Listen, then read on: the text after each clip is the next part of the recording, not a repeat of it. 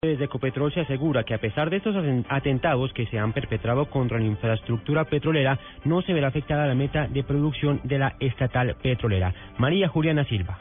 El presidente de Ecopetrol, Juan Carlos Echeverri, aseguró que a pesar de los 20 atentados que ha sufrido la infraestructura de la compañía en lo corrido del año, 16 de los cuales han sido en el último mes, seguirán trabajando para que esto no afecte la meta de producción de barriles. Vamos a seguir haciendo todo lo posible para que esas metas se mantengan. Obviamente, estas afectaciones nos llevan a que el foco de la compañía se dirija ahora a mitigar el impacto sobre las comunidades, a mitigar el impacto sobre el medio ambiente. Pero por supuesto, el área de producción, la vicepresidencia de producción de la compañía sigue enfocada en lograr esas metas. Echeverry aseguró que en Putumayo es donde más acción mitigadora en términos de producción y de transporte tiene actualmente Ecopetrol. María Juliana Silva, Blue Radio.